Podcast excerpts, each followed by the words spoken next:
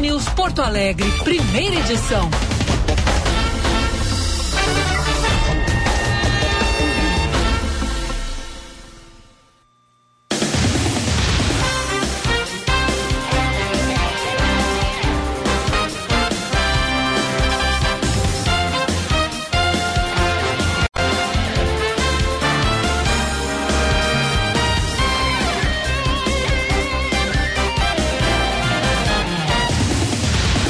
Horas 28 minutos. Bom dia, bom dia. Estamos chegando. Band News Porto Alegre, primeira edição desta quinta-feira pré-feriadinho. Hoje é dia 20 de abril de 2023. Vamos juntos até às 11 horas da manhã. Comigo, Gilberto Echauri, o Jean Costa está aqui ao meu lado. Você participa pelo WhatsApp 51998730993, também pela live no YouTube, canal Band RS. Além da live, você nos acompanha aqui pelo FM 99,13 e pelos aplicativos Band Rádios e Band Play. Hoje viemos sem combinar previamente, combinamos involuntariamente camisas. Estamos é, meio isso aqui é o que? Anos 70, anos 80? Acho que é, tá mais para anos 70 do que para 80, né, Gia Costa? Essas nossas camisas jeans. Bom dia, seja bem-vindo. Por aí, né, Gibon? Bom dia, sejam todos muito bem-vindos, muito bem-vindas. Bom dia mais uma vez a todos que nos acompanham em FM 99.3. A Rapaz, tua é um pouquinho mais clara que a minha só. Essa eu ganhei de presente de um ex-cunhado meu. Eu tenho uma outra que é. Ex-cunhado. Exatamente... Cunhado é parente ou não é? Não, não. Mas dizem que sogra pode, pode fazer a solicitação, né? E sogra de, de registro de parentesco, né? Uma situação atípica, assim, que andei lendo esses dias. Tem, tem mas... quem diga que sogra é sogra para sempre, nunca deixa de ser sogra. É, eu, eu discordo. É verdade. Eu, eu discordo. Ai, ai, ai. Polêmica à parte. A minha sogra me adotou praticamente, né? Ainda tenho contato, por exemplo, mas não vamos entrar nesse ponto, não, querida. Um beijo pra Lu. Sem polêmicas na abertura. Sem polêmicas na abertura, mas viemos no, no look combinadinho. É, verdade. E eu cheguei a considerar vir com a minha outra jaqueta, que é exatamente igual à tua, só que num tom mais claro também, mais escura que a atual que, a atual que eu tô agora. Mas ocasionalmente só não veio de calça preta, né, Giba? Não, não. Não, não, não. Calça, aí quase. Quase com a calça jeans azul mesmo. É, eu tava com uma calça. Eu tô com uma camisa um pouco mais social por baixo. Tinha que receber o secretário Sandro ah, Carona, é, né? Segurança Importante Pública aqui no estado. Tá falando tá no Jornal Gente nesse momento ali. Tentar botar ele para falar daqui a pouquinho aqui antes dele ir embora na, no Band News primeira edição. Mas tem anúncio importante hoje, né? Entrega de viaturas da Brigada Militar, Polícia Civil, é, ações por parte da Secretaria de Segurança em parceria com a Secretaria de Educação para as medidas, né, visando as escolas aqui de todo o Rio Grande do Sul. É, preocupação muito forte por parte do governo de Eduardo Leite em relação a essas manifestações, né, essa crescente onda de violência que vem sendo registrada através das redes sociais. É um ato de vigilância intensificado por parte da segurança pública aqui do estado, então é importante ressaltar isso para nossa audiência para tranquilizá-los, né, por conta desses fatos. É, o governo investindo pesado em força, nas forças de segurança e também em medidas, né? Um planejamento rápido e que tende a ser efetivo e que será complementado pelos municípios. Porto Alegre, Santa Maria já estão com algumas atividades, Butiá, outras cidades do interior do estado com com prefeitos que eu andei conversando também, eh, já vem implementando algumas ações, então é importante, né, tranquilizar a nossa audiência e, claro, os espectadores nesse primeiro instante, porque os planos estão em andamento e é sempre importante, né, passar esse cenário de tranquilidade mesmo em meio à preocupação por parte da, mas, da população. Mas teve município gaúcho suspendendo aulas, né? Exatamente, uma situação é. aí que... Tá aqui, né? Lá na fronteira oeste chamou a atenção. Quer botar ele aqui, Rivas? Perguntando aqui para o assessor da, da Secretaria de Segurança Pública do, do, rádio do, feita, do, rádio ao, feita vivo, ao vivo, né? Na cara de pau. Momento. Vamos ver se ele entra ao vivo aqui Vamos ver. com a gente Daqui a pouquinho. Está na correria. O... Tem entrega das viaturas, eu acho que está indo lá agora, né, é, secretário? É. Tem... Em seguida, tá. a gente aborda esse e demais assuntos aqui na Band News FM, 9 horas e 32 minutos. E esse frio, hein, Gia Costa? Poxa vida. Rapaz, Rio Grande do Sul Temperatura de inverno já. É, um, um inverno em pleno outono, né, Giba? Fui pego de surpresa hoje pela manhã, quase não levantei. Quase. É mesmo? Quase. Teve Ó. uns aí que não levantaram mesmo. É, né? pois é, fiquei sabendo de dois aí que, é, é que é dormiram um pouco. Não é que dormiram mais que a cama, o frio derrubou. Ah, o frio faz isso com frio as pessoas, derrubou, né? né? Bah, é, olha, impressionante. Te contar. Por falar em frio, vamos saber da previsão do tempo? Band News Tempo. Porto Alegre registrou a menor temperatura do ano na manhã de hoje. Aqui na capital, os termômetros registraram 10,5 graus às 7 horas da manhã. No estado, Vacaria registrou a temperatura mais baixa, com 3,3 graus e sensação térmica de 2 graus negativos. As temperaturas vão seguir caindo aqui no Rio Grande do Sul. Uma massa de ar polar está no sul do país, o que vai deixar o dia frio com sol entre nuvens. Porto Alegre terá temperaturas nesta quinta-feira que não passam dos 21 graus. Na Serra Gaúcha, Caxias do Sul deve ter máxima de apenas 17 graus hoje. Em Santa Maria, na região central, mínima de 6 e máxima de 21 graus. Em Uruguaiana, a máxima hoje não passa dos 22. Da Central Band de Meteorologia, Gabriela Dias. Que coisa, hein, Jean Costa? Haja saúde. Haja saúde. E vacaria, hein, Giba, aqui no, na Serra Gaúcha, hein? É, né? 3 e 3,3, né? A Gabi Dias trouxe pra gente. 3,3, sensação térmica negativa. Nossa. Rapaz, é o famoso frio de renguear Cusco, né? É verdade, rapaz. E, e, e ainda levando em conta que a gente está na tá perto, né, de, de, de um momento é, dias atrás aí, botar 20, 25 dias atrás, tava calorão, cara. É, 10 dias atrás, né? Tava já a temperatura, a temperatura ainda estava com certa elevação, por assim dizer, né? Uhum. Santa Catarina também, a gente faz a cobertura aqui de algumas questões, né, mais, mais factuais, também registrando aí as sensações térmicas negativas, municípios que preocupam, né, por conta do friozinho, mas o que importa de fato é o nosso estado aqui para nós, na 99.3. Mas Vacaria, São José dos Ausentes, que é a nossa capital mundial do frio, dessa vez ficou a, atrás de Vacaria. Isso que é, me chamou né? a atenção. É verdade, é verdade. E daqui a pouquinho mais a gente começa a falar de neve, né? Tanto na Serra Gaúcha daqui como na Serra Catarinense. Já viu neve? Vê... Eu vivo? não, cara. Também eu não. não. Eu, eu, eu não tô nem um pouco afim de ver. Porque eu, eu não, não gosto de frio.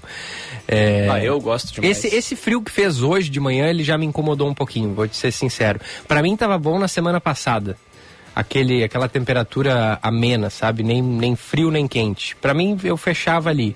Mas já a... diria aquele meme, né? Hoje, nem cara. frio, nem calor. Zero grau, tá, pra mim tá bom. É algo assim, né? Da, eu acho que é a Geise Arruda que, que fez esse sei meme. quem é o autor Deixa eu ver frase. aqui. Já descubro agora. Zero grau pra mim tá bom, né? Não, é, tem, esse ah, ela existe. falou sério isso? Sim, alguém é, falou um tweet. Que espetáculo, hein? Deixa eu trazer aqui agora. É um meme da Perdão, confundi feio, é a Angela Biscardi. Não gosto muito de calor e nem de frio. Zero grau pra mim tá perfeito. Tá ótimo. Angela Bismarck, melhor dizendo. Bismarck, é. É, é tem. Situação, assim, ó, virou um meme. Até a Angela Bismarck é, acabou trazendo essa obra-prima aí nas redes sociais, lá nos primórdios do Twitter, Vou né? te dizer, cara, com esse frio de hoje aí o cara já começa a ficar mais afim de ficar em casa. Aí o, o cara entra no banho e é difícil de sair porque a água tá quentinha e o banheiro tá gelado. Ah. E aquele negócio todo de inverno, né? E aí vai trocar de roupa, trocar rapidinho para não pegar o frio. Aí abre uma janela e entra uma, uma ventania dentro de casa, aquela coisa toda, né, cara? Eu... E a conta, né? E a conta da luz, de luz no final do mês? Ah, por causa do chuveiro? é, para quem tem ar-condicionado também bota no quente. Pô. Já é, já fiz isso inclusive essa noite lá em casa, porque eu sou eu sou daqueles que que não gosta muito do frio e, e por isso nem tô ansioso para ver a neve. E aí vem aquele momento espetacular do jornalismo que, o, que a pessoa manda um repórter lá pro pico da serra para ele dizer que tá frio. Aí tá nevando atrás dele e aí, e aí chamam o cara na TV, fulano, tá frio aí? O cara diz, é, tá frio aqui eu quero fazer um bolão na Band para ver se vai quem será o repórter aí, Tiziano Kessler ou Eduardo Carvalho pela Band TV. Eu voto em Eduardo Carvalho. E eu tô achando que Eduardo Carvalho será engatado. Eduardo né? Carvalho tem que sofrer um pouquinho, tá? Tá muito... frio aí, Dudu? Não. Dudu aqui, ó, com um queixinho batendo com aquele. Não, não, não, tá calor aqui, tá calor aqui, Guris. Super quente, é. Agora vem aquela época do ano que só se fala em frio. Seu caminho. E para o Josh Bittencourt só se fala em trânsito, hein, Josh? Fala aí.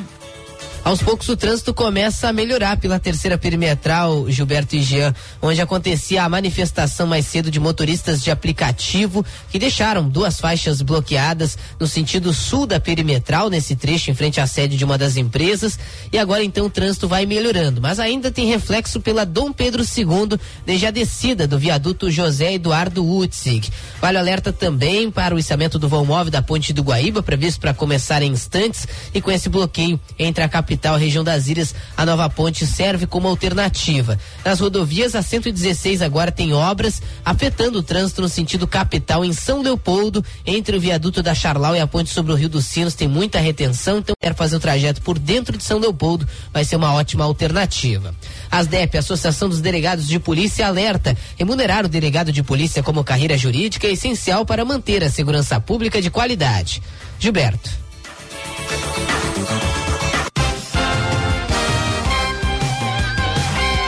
Valeu, valeu, Josh Bittencourt, 9 horas 38 minutos. Atualização das manchetes. O Rio Grande do Sul estuda reduzir as taxas de licenciamento ambiental. A proposta do projeto de lei deve ser encaminhada para a Assembleia Legislativa com o objetivo de estabelecer novos valores cobrados pela Fundação Estadual de Proteção Ambiental, a FEPAM.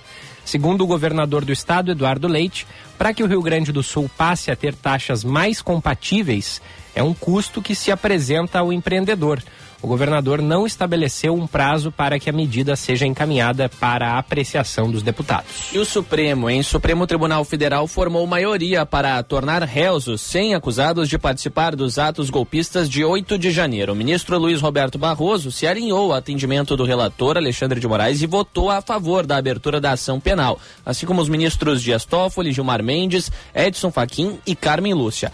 Esta é a primeira leva de julgamentos das 1.390 pessoas denunciadas denunciadas pela Procuradoria-Geral da República. Um documento do Pentágono vazado recentemente mostra que a China desenvolveu um drone espião capaz de se deslocar três vezes mais rápido que a velocidade do som. A origem do dado é um arquivo da Agência Nacional de Inteligência Geoespacial pertencente a um conjunto de mais de 100 papéis sigilosos do exército norte-americano. O equipamento exibe imagens de satélite datadas de 9 de agosto que mostram dois drones de reconhecimento em uma base aérea no leste chinês, a cerca de 500 quilômetros de Xangai. Abraço para os ouvintes que participam pelo nosso WhatsApp também pela live. O João Souza hoje registrou o like 2 ali no placar. A Malu Gessel, olá, olá, amigo, bom dia meus amigos. Dia lindo lá fora, mas bem friozinho. Ótimo programa e feriado para nós. A Malu já entrou no clima do feriado. O Ricardo Volinski, bom dia, amigos. Eu particularmente prefiro o calor. Tamo junto, Ricardo. A Mayra diz: Bom dia para todos. Só passando para desejar um bom feriadão, curtindo essa delícia de frio. Os que gostam, os que não gostam, se agasalhem, se cuidem. Pois é, né? Precisa de cuidados mesmo, porque essa mudança brusca aí de temperatura faz mal para a saúde. O Tony manda: Olá, amigos, bom frio. Alguns felizes com a chegada dessas baixas temperaturas, outros nem tanto. E o pessoal segue mandando mensagens por aqui. Bom dia, rapazes, na escuta, como sempre. Hoje estou fazendo aniversário de 44 anos. Um abraço para vocês e um ótimo feriadão para todos. A Thaís, um beijão para ti, Thaís. Daqui a pouquinho ela tá no nosso bom dia por aqui também. Olha só, Eroni mandando mensagem, bom dia, dupla dinâmica, e o frio chegou chegando. Todo cuidado com a saúde é pouco. Agasalhado, água, frutas, alimentação sempre ajudam na prevenção. Adoro um friozinho gaúcho. Beijo pra Eroni. Pra Eroni. 998730993. 12 graus 7 décimos. A temperatura aqui no Morro Santo Antônio. Tava vendo, Jean Costa, que tu fechaste há pouco uma reportagem para rodar ao longo da programação sobre a tarifa dos táxis aqui em Porto Alegre, né? Porque foi aprovado esse projeto que modifica o processo de reajuste, é isso? Exatamente, Gilberto. Um projeto aí que modifica esse processo que estava paralisado há sete anos, né? Um reajuste para a categoria. A Câmara de Vereadores aprovou por unanimidade esse projeto de lei que modifica o processo, portanto. A proposta do vereador José Freitas, do Republicanos, com quem tentei contato hoje pela manhã, não quis falar é, a respeito da medida que exclui a necessidade de uma realização de assembleia da categoria para solicitar o aumento no valor cobrado, substituindo-a pelo envio de um documento do sindicato à empresa pública de transporte e circulação, no caso, o Sindicato dos Taxistas. Esse projeto precisou ser adiado, inclusive, Gilberto, para que o proponente, no caso o vereador José Freitas, pudesse fazer reajustes. Após se reunir com a categoria que havia proposto a pauta ao vereador, Freitas optou por remover uma das emendas que previa um reajuste de 30% assim que a lei fosse aplicada ou publicada, melhor dizendo. Agora, esse percentual de reajuste será definido pela própria categoria. Segundo o vice-presidente do Sindicato dos Taxistas, Adão Ferreira, com quem conversei hoje pela manhã, a categoria tem direito a mais de 80% de, de reajuste. Entretanto, ele ressaltou que não seria viável aplicar todo esse percentual de uma única vez. Esse percentual de 82% aí, nós jamais vamos pedir esse valor, porque aí dá um desequilíbrio no, no sistema nosso aí e fica difícil para a população pagar esse valor aí. Então a gente tem consciência disso, né?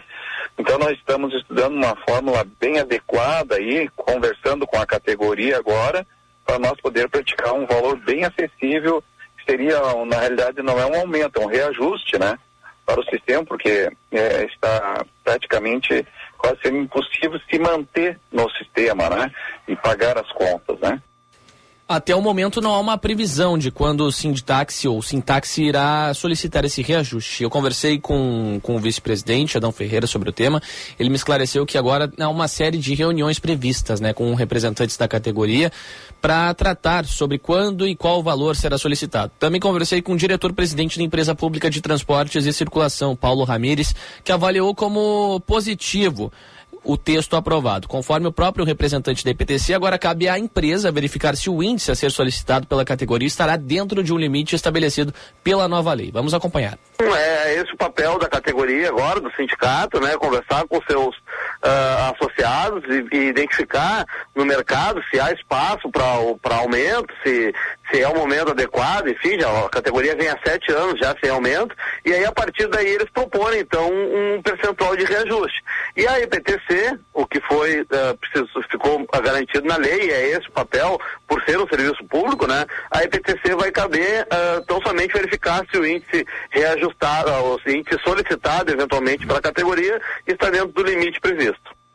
Os valores, como disse anteriormente, não sofrem reajuste há sete anos. E a lei prevê que a periodicidade de reajuste tarifário seja de pelo menos 12 meses e no máximo de 36 meses, Gilberto. Em caso de aumento no preço dos combustíveis em índice igual ou superior a 8%, por exemplo, a nova lei prevê que a tarifa do transporte público individual por táxi seja reajustada proporcionalmente ao período desde o último reajuste.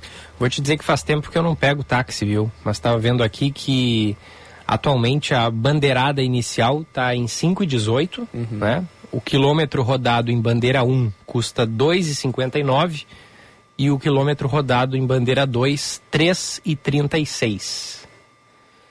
É, dependendo, né, do, do valor, da, da do, do, do, tamanho da corrida, digamos assim, até se, se se compara, se equivale ao, ao aplicativo, né? Ao Uber ou ao, Sim. ao 99, esse que tem aí. É... Só que tem também a questão que no táxi não tem, que é a da tarifa dinâmica, né? É. Essa é uma, de certa maneira, uma vantagem, né, por é. assim dizer. Eu costumo utilizar, tenho uma boa relação com os taxistas aqui em Porto Alegre e outras cidades também. É, uso tanto o aplicativo quanto o táxi, o próprio ônibus também. Eu não tenho, a locomoção, para mim, não é problema, tanto em caráter emergencial como no dia a dia. A gente vê muita dificuldade, viu, Giba, porque são sete anos, né, esperando um reajuste. É, que pode agora ser de 82%, né, mas que não será por conta da inviabilidade, a própria categoria admite isso, mas que gradualmente vai, vai ser feito, né, o que é um passo, é um passo importante justamente para alguém que, no próprio, nas próprias palavras do, do vice-presidente, é, a, a dificuldade é tanta por vezes que alguns dos trabalhadores pagam para trabalhar, né, com, com sim, carro. Sim. É, dificuldade até mesmo de colocar comida na mesa. Então, uma situação que me chamou muita atenção, assim, que traz até um sentimento de, de comoção, né, por conta da, da dificuldade enfrentada. É uma categoria que, de certa maneira, é menosprezada aqui em Porto Alegre, né, e os taxistas é, são parceiros, não digo apenas aqui da rádio, mas no, de um modo geral também é, no cotidiano, estão ali ajudando, estão é, hum, batalhando em mais de 10, 12 horas de trabalho, estava conversando agora com, com o vice-presidente sobre isso, é, sobre uma rotina, né? Mesmo vale também para o pessoal do transporte mais hum, individual voltado aos aplicativos uhum. também, né? Trabalha muitas horas também, acaba enfrentando essas dificuldades, mas tem todo esse cenário diferente na também, economia. Que também está enfrentando problemas. Inclusive eu estava conversando com motoristas de Uber tempos atrás e eles estavam me falando que tá é, algumas corridas não vale a pena fazer é. Se, se, a, se a corrida é curta, é, aí dá, sei lá, menos de 10 reais e o cara tem que andar 2, 3 quilômetros. Se ele está longe do ponto em que o, usuário chamou a corrida, não vale a pena. Só se ele estiver pertinho, porque ele tem que Sim. andar até encontrar o passageiro, depois pegar o passageiro e andar mais um tanto aí às vezes ele gasta é, mais do que, do que recebe, né? Bem como tu, como tu disseste. Inclusive teve uma atividade hoje, né? Por parte dos motoristas, tinha ouvintes nossos aqui perguntando a respeito da, das questões sobre, sobre, sobre o Uber, né? Sobre a paralisação e tudo mais. As manifestações, melhor dizendo, recebi há pouco as informações aqui é, de uma carta, né? Prezados representantes da Uber e 99 Pop, nós motoristas de aplicativo escrevemos esta carta com sentimento de ansiedade e desespero. Estamos cansados de trabalhar longas longas horas, colocar nossas vidas em risco nas ruas e ainda assim mal conseguir pagar as contas. Precisamos que nossas vozes sejam ouvidas e que mudanças sejam feitas em nossa situação atual. É, estão solicitando um aumento significativo na tarifa por quilômetro rodado para no mínimo R$ reais por quilômetro e 30 centavos por minuto de corrida, a fim de que possamos ter condições de manter nossos veículos e sustentar nossas famílias. É um trecho da nota aqui enviada é, a nossa equipe de reportagem, Josh Pittencourt também está apurando isso lá na BTN, né? Tá, trouxe ao longo da manhã a movimentação a respeito dessas manifestações. Estão é, solicitando também um pouco mais de proteção dos dados dos motoristas de aplicativo, de acordo com a lei, a Lei Geral de Proteção de Dados, né? Reativação de conta imediata de uma colega que foi agredida por duas passageiras durante o serviço maior segurança nas corridas em dinheiro, né, com cadastro rigoroso de passageiro, foto, documento de identificação, algumas das medidas que estão solicitando é, serem implementadas. Direito à defesa do motorista previsto pelo artigo 5 inciso LV da Constituição Federal perante os bloqueios indevidos nas plataformas. E esse bloqueio indevido nas plataformas tem chamado a atenção também na, na categoria que visa justamente as entregas, né, as teleentregas é, eu tenho sido notificado no, no, no, meu WhatsApp de pessoal direto sobre esses bloqueios. Muitos motoristas relatando, né, Giba, problemas em relação a essas atividades, alguns bloqueios inesperados, incomuns, é, que ninguém tenta entender e por vezes acionam as pequenas causas contra as plataformas, como o iFood, entre outras aí que realizam essas atividades. Portanto, algumas das medidas, né, justamente para que essa manifestação esteja ocorrendo hoje, né? Questão financeira, segurança e também a própria proteção envolvendo dados, né, desses uhum. condutores. É, daqui a pouco o Josh Bittencourt atualiza pra gente aí como é que tá o trânsito após essa manifestação. 9 e 50 vamos mudar de assunto, estava vendo aqui que ontem a Polícia Civil prendeu em São Jerônimo um jovem de 18 anos e um adolescente de 16 por planejarem a morte de um estudante lá em São Jerônimo. E a nossa colega Gabriela Dias está mandando aqui fotos que foram é, tiradas de é, elementos né, que podem é, configurar essas ameaças. Inclusive, estou vendo aqui uma das, das é, imagens que chegaram aqui para a gente foi de uma suástica que foi desenhada né, ali em um, em um, em um caderno e armas também. É, mais um, um, um temor, né? É, e, e, aí levanta aquela aquela nossa desconfiança de sempre quanto à segurança nas escolas. E aí eu já queria linkar com o caso lá de, de Itaqui, né, Jean? Porque a Secretaria de Educação de lá suspendeu as aulas em todas as 16 escolas da rede municipal hoje. Essa decisão que foi tomada depois de vários avisos, né, de que os alunos não iam comparecer às escolas em razão da circulação de áudios contendo ameaças em grupos de redes sociais, né? E também já já estava vendo, né, Jean, uma, um, um, baixo movimento nas escolas nos últimos dias lá na região, né? Exatamente, até por conta de áudio circulando, né, contendo algumas ameaças em grupos também de redes sociais. Essa baixa frequência chama a atenção também, os alunos não comparecendo por medo, né, receio dos familiares também, mas a própria secretaria, a prefeitura já estão tomando medidas, estão estudando. É uma das cidades que está estudando, né, o botão emergencial é, para para aplicar.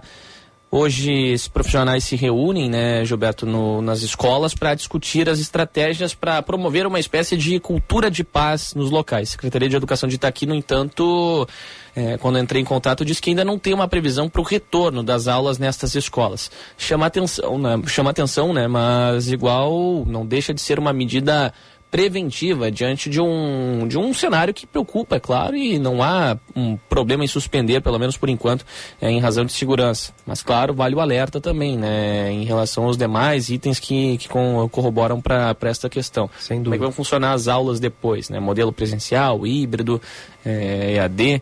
O pessoal também precisa aprender, né? As aulas que já estavam sendo impactadas né, nos últimos anos por causa da pandemia, e agora que a gente volta a um, a um normal, a gente tem essas, esses casos né, de aulas suspensas, crianças não indo à escola por causa dessas, dessas ameaças. Tudo isso resulta em queda nos índices da educação que a gente está vendo, né? Acontecendo já de, um, de uns tempos para cá e a pandemia agravou muito isso. Nesse caso de São Jerônimo, estava vendo, é, o, a polícia foi até o local, né?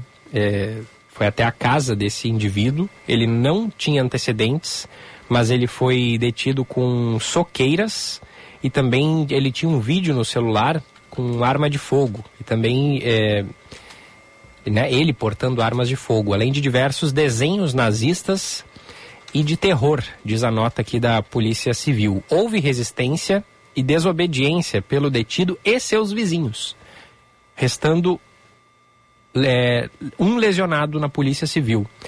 Como não foi encontrada arma na residência, apenas o vídeo do suspeito portando a arma, é, foi é, enquanto estava né, sendo registrada a ocorrência, foi representado pela prisão preventiva do mesmo. Estou lendo aqui a nota da Polícia Civil. Mais um caso é, envolvendo ameaças nas escolas aqui do Rio Grande do Sul e algo que está acontecendo no Brasil inteiro, né? 9 e 54 daqui a pouquinho a gente tem entrevista e daqui a pouquinho a gente tem também os destaques da dupla Grenal, porque temos rodada do Campeonato Brasileiro no final de semana. O Grêmio no sábado joga contra o Cruzeiro em Minas Gerais.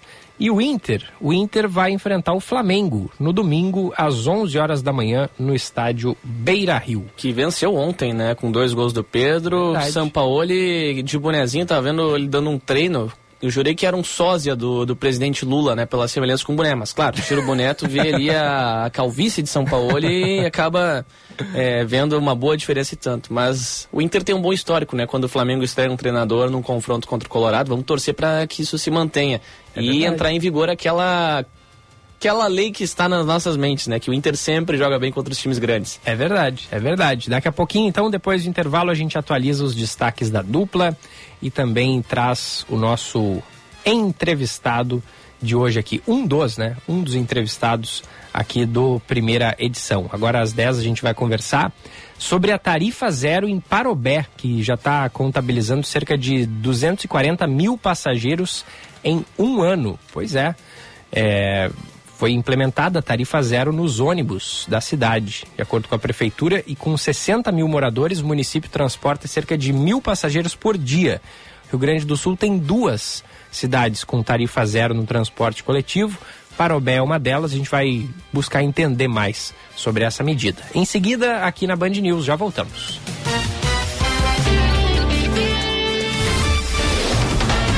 Você está ouvindo Band News Porto Alegre, primeira edição.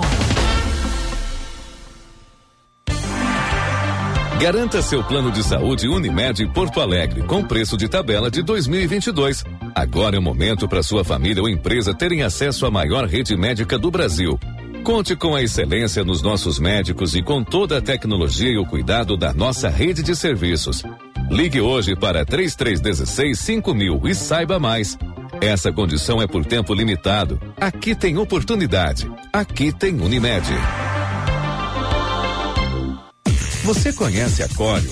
Estamos com você em todos os lugares. Desenvolvemos e distribuímos matéria-prima para tudo que você usa, toca, vê e sente Cório, soluções para mais de 19 segmentos na indústria química, como tintas, alimentos, gráficas, adesivos e soluções para a indústria de domes sanitários.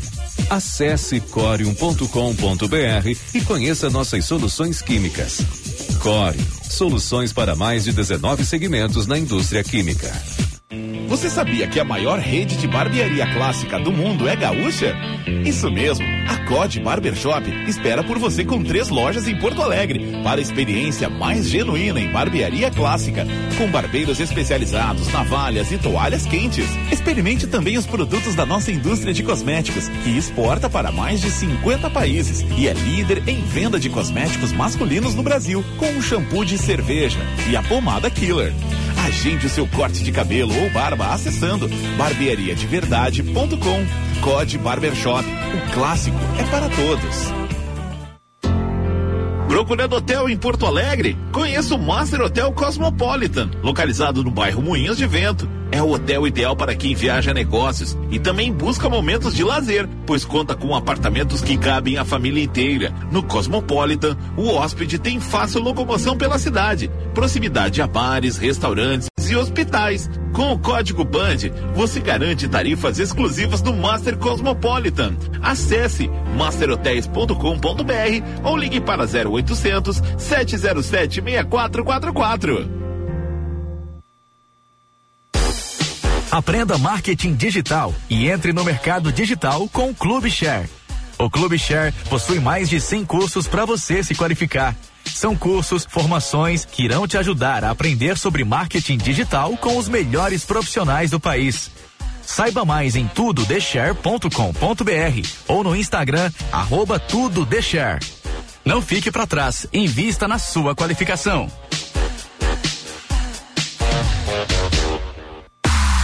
Tem novidade no ar na Band News FM. É dia 24, segunda-feira, às nove e meia da manhã. Band News Porto Alegre, primeira edição, em novo formato. Mas conectado com a cidade. Com Bruna Subtits, Gilberto Echauri e Gustavo Fogaça. Dia 24, segunda, às nove e meia da manhã. Band News FM. Em um segundo, tudo pode mudar.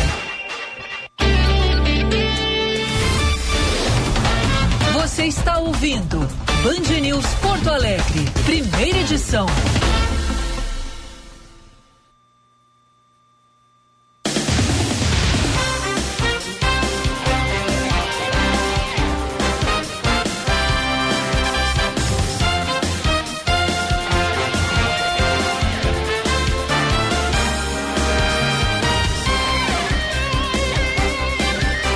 Volta na Band News FM, primeira edição até às 11 horas da manhã. Agora são 10 horas em ponto. Temperatura em Porto Alegre é de 13 graus e 4 décimos. Subindo, né? Abrimos o programa com 12 graus, agora 13 e esperamos que as temperaturas subam um pouquinho, né? Poxa vida, é outono, não é para fazer tanto frio ainda como está fazendo.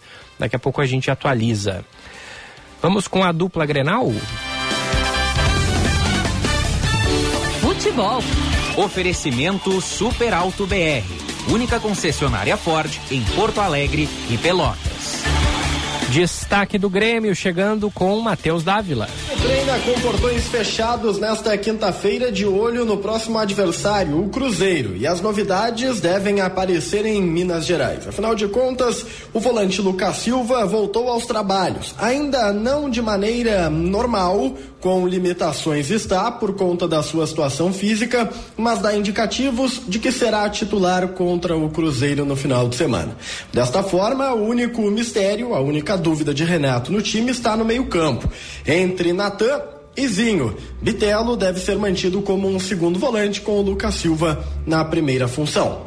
Com as informações do Grêmio, falou o repórter Matheus Dávila. E o Inter, Lucas Dias. O Internacional que treina aqui no CT Parque Gigante na manhã desta quinta-feira em preparação para a próxima rodada do Campeonato Brasileiro no domingo, 11 horas da manhã no estádio Beira-Rio contra a equipe do Flamengo. O técnico Mano Menezes tem dúvidas, principalmente no meio de campo, para esta partida contra o Rubro Negro Carioca, que inclusive estreou com Jorge Sampaoli ontem à noite venceu por 2 a 0 na Copa Libertadores. O técnico Mano Menezes tem quatro opções para duas vagas no meio de campo e se trata da dupla de volantes. Gustavo Campanharo, Gabriel Baralhas, Johnny e Carlos De Pena brigam por duas vagas no meio de campo. A tendência é que Campanharo e Johnny formem a dupla de volantes na abertura do meio de campo. Existe também uma outra possibilidade do técnico optar por três volantes. Aí tendo Campanharo, Depena e Johnny e abrindo mão de Maurício ou Pedro Henrique no lado direito de ataque do Internacional. Maurício que está recuperado de lesão no quadril, já havia sido relacionado na terça-feira e será relacionado contra o Flamengo também, assim como o lateral direito Mário Fernandes. Com as informações do Inter, falou o repórter Lucas Dias.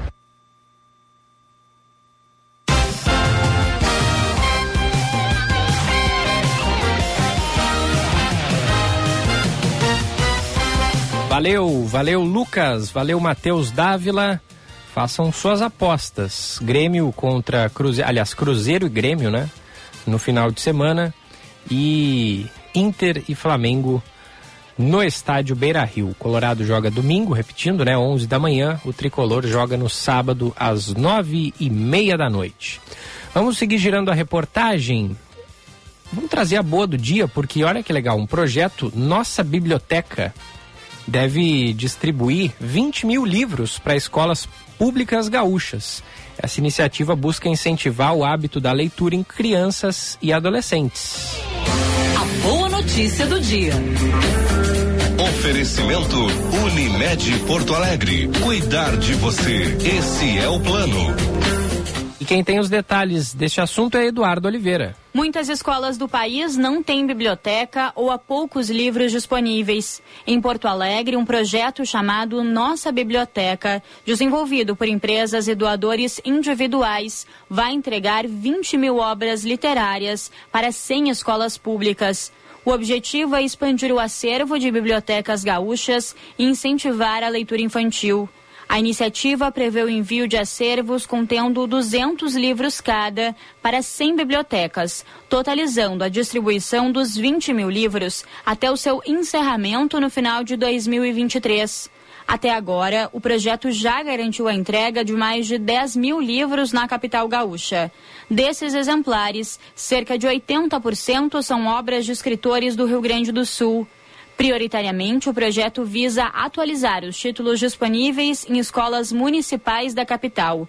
Segundo a coordenadora geral, Adriane Last, que também é idealizadora do projeto, são mais de 23 gêneros com curadoria específica para cada escola, entendendo o perfil dos alunos. É muito importante essa parceria que a gente tem com nossa biblioteca do POA 250 anos, porque é uma forma da gente ampliar né, a possibilidade das crianças terem acesso aos livros, né, uh, trabalhar com eles e fomentar a importância da leitura na vida deles, nessa sociedade que a gente vem tão voltada para a tecnologia, eles tão pequenos sempre no celular então, a gente ter essa possibilidade, esse material e esses livros nos auxilia a estar trabalhando com eles e incentivando a leitura, que é tão importante para o raciocínio, para a linguagem oral, para a questão da, da criatividade, do desenvolvimento da criticidade também. Um estudo com mais de 30 mil crianças e adolescentes de vários países mostrou que o tempo de exposição a telas aumentou mais de 50%. A Gabriela Miller tem 13 anos e passa boa parte do tempo livre no celular. Ela conta que sabe da importância da leitura, mas que é difícil ficar longe do aparelho. Mesmo assim, ela acredita que ter mais contato com o livro físico vai ajudar a ter o hábito da leitura. Atualmente é o celular, mas eu acredito que se eu tivesse mais livros em casa, eu talvez me interessasse mais. Porém, eu não consigo me prestar muita atenção nos livros e eu comprei um livro uh, não faz muito tempo, mas eu não consegui ler ainda.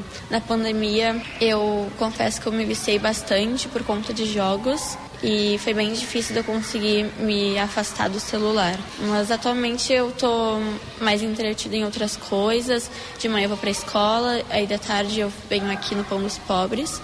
Então eu não fico muito mais no celular atualmente. O projeto é financiado pela Lei Federal de Incentivo à Cultura, realização do Ministério da Cultura e do Governo Federal. Além disso, a iniciativa aceita doações de empresas privadas.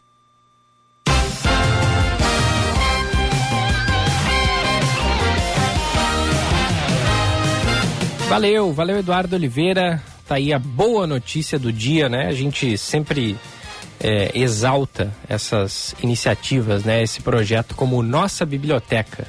20 mil livros para escolas públicas gaúchas. Claro que é preciso incentivar o hábito da leitura, né? Em crianças e adolescentes. Isso fica evidente até quando a gente olha os índices é, da educação, a gente vê retrocesso em áreas como português, matemática. No caso de português, muito em falta fica a questão da interpretação textual, né, Jean? Pois é. é os, alu os alunos saem do, do ensino médio muitas vezes sem conseguir interpretar um texto direito. É, não só isso, né, Gilberto? Em relação ao português, por, por vezes é, questões envolvendo concordância, é, pontuação. Claro. Acho que a pontuação, questão de vírgula, assim, até é um tanto normal, né? Sejamos francos, que até a gente que, que é formado em jornalismo... Foi normalizado isso, foi, né? Foi normalizado, Ia é. ser normal, mas isso é. acabou sendo normalizado. Normal não é. É, normal talvez não seja, mas ninguém de fato, além daqueles que cursam letras, são experts na área, né? Modéstia à parte. Mas. Ou que cursaram, por assim dizer, na minha visão. Mas é um ponto, né? Tanto na questão do português, eu acho que se tu for seguir numa determinada área, tu não tem obrigação depois de saber a, algo além daquilo que tu teve no ensino médio. A gente é jornalista, a gente sabe o básico de, de numeração. De vez em quando a gente se atrapalha, né? Que nem eu, esses dias no aniversário do Inter aqui, que fui fazer o cálculo e feio ao vivo, né? Mas são situações que acabam acontecendo. Eu lembro que eu era um fenômeno em Bhaskara, apesar de odiar, mas, uh, apesar de odiar matemática. E no, usou no alguma vez na vida?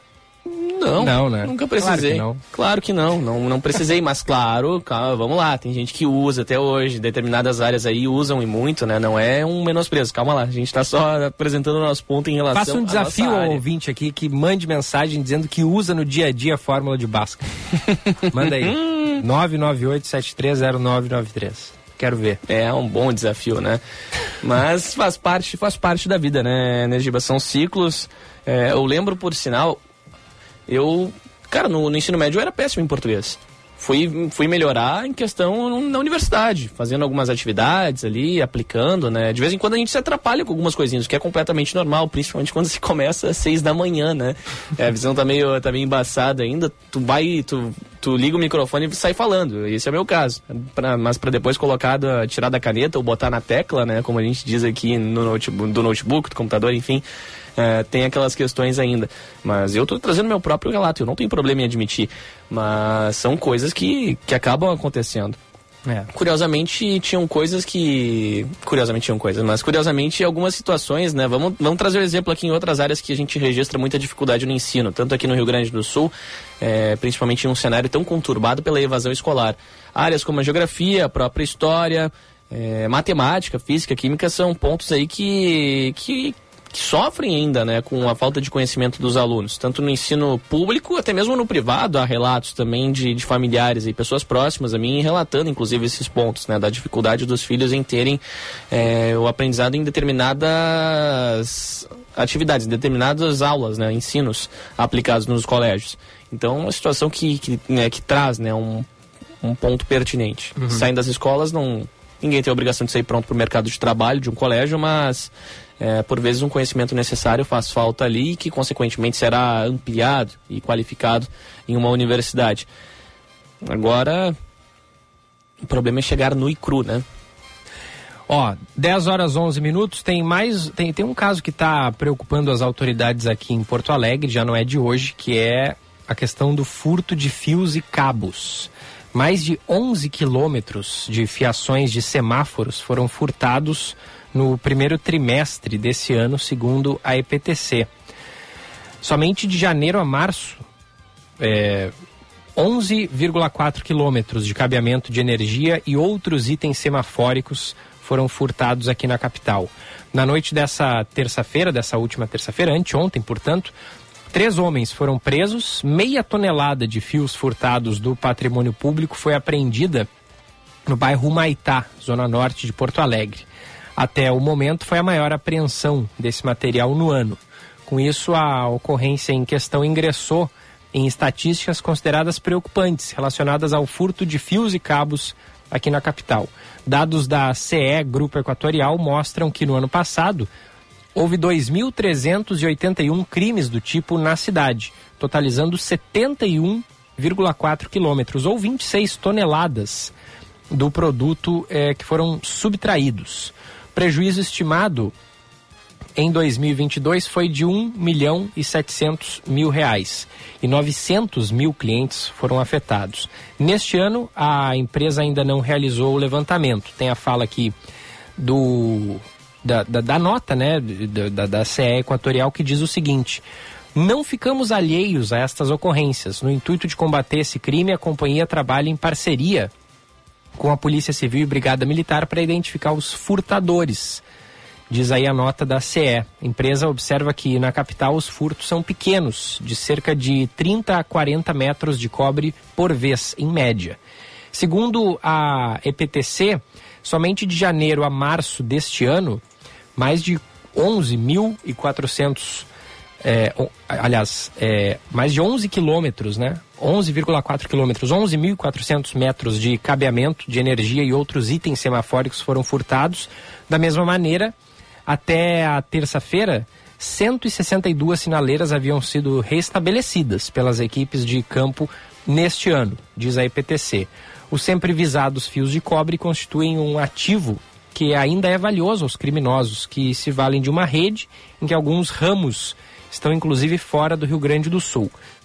Buscando reduzir é, esse problema localmente, as forças de segurança aqui de Porto Alegre é, lançam mão de iniciativas como operações Ferro Velho para coibir, coibir né, a receptação por parte desses estabelecimentos e também a Operação Sinal Vermelho, que é de combate a furtos de fios nos semáforos e áreas públicas. Ambas são constituídas pelas forças-tarefas integradas e coordenadas pelo secretário municipal adjunto de segurança, é, o comissário Luiz Zotes, que alega resultados satisfatórios até o momento. Tem a fala dele aqui dizendo o seguinte, abre aspas, o trabalho já vem sendo realizado há mais de um ano e a sinal vermelho ocorre hum, é, mais desde que houve esse surto, podemos dizer assim, dos furtos de fios de semáforos. Com os dados que temos, mapeamos esses pontos e a Guarda Municipal vem atuando. Essas duas ações têm dado um choque no sistema, fecha aspas. Nesse ano, áreas dos parques Moinhos de Vento, Redenção e Marinha do Brasil, né, alguns dos principais aqui de Porto Alegre, já sofreram com períodos às escuras, o que aumenta, é claro, a sensação de insegurança e inibe né, os passeios noturnos da população. Passeios noturnos que, vamos combinar, já estão sendo inibidos há muito há tempo. Muito tempo, né? Em Porto Alegre. Convenhamos. É. Não só pela, pela falta de iluminação, mas pela criminalidade em si, né? Assaltos que, claro, ficam mais frequentes em ambientes mais escuros, obviamente. A EPTC diz que a área central, ali no entorno é, de vias como Vasco da Gama, Irmão José Otão, é, essa área é uma das mais visadas para essa delinquência. O diretor-presidente da EPTC, Paulo Ramires, disse que as equipes de manutenção têm trabalhado intensamente para minimizar os impactos no trânsito e prejuízo financeiro. Diz ele o seguinte, abre aspas, os transtornos ocasionados em relação ao furto em semáforos e nos instrumentos de sinalização podem levar ao risco de morte em acidentes e também atropelamentos ou mesmo por, por choques elétricos, né? O que tem auxiliado a segurança pública no caso dos furtos em parques é o monitoramento comenta o comenta a, o, o, diretor da EPTC. O titular da, da Delegacia de Polícia e Repressão aos Crimes contra o Patrimônio das Concessionárias e dos Serviços Delegados, é, é, delegado Luiz Firmino, diz que há todo um elo nesse crime, que começa no Rio Grande do Sul, pode terminar inclusive em São Paulo, que é destino de ao menos uma rota já identificada investigada pela Polícia Civil. Segundo ele, é um produto de muito interesse por parte desses criminosos. Vão sendo juntadas essas pequenas cargas é, que pequenas reciclagens de Porto Alegre e região metropolitana recebem, são encaminhadas e receptadas, né? É, é, é, caminhadas para os receptadores de, de, de, de médio porte, que encaminham as cargas para fora do estado. Então, o trabalho vem sendo acentuado na investigação desses grandes receptadores, comentou aí o delegado. que classificou inclusive como complexa essa modalidade de crime. Diz ele, de certa forma, o prejuízo material para a empresa é pequeno, mas enorme para a sociedade. O professor titular da Escola de Direito da PUC e membro do Fórum Brasileiro de Segurança, o Rodrigo Gringhelli de Azevedo, afirma que por essa cadeia iniciar com usuários de drogas, a exemplo do crack, a solução passa pelo mapeamento dessas pessoas e ampliação de serviços públicos de atendimento à saúde mental. Diz ele, talvez esse seja um ponto fraco de nossa política de enfrentamento às drogas, porque acaba muito focada na repressão, mas se deixa de lado justamente a dimensão desses indivíduos que são usuários e, e recorrem né, a essas atividades ilegais para ter acesso a elas.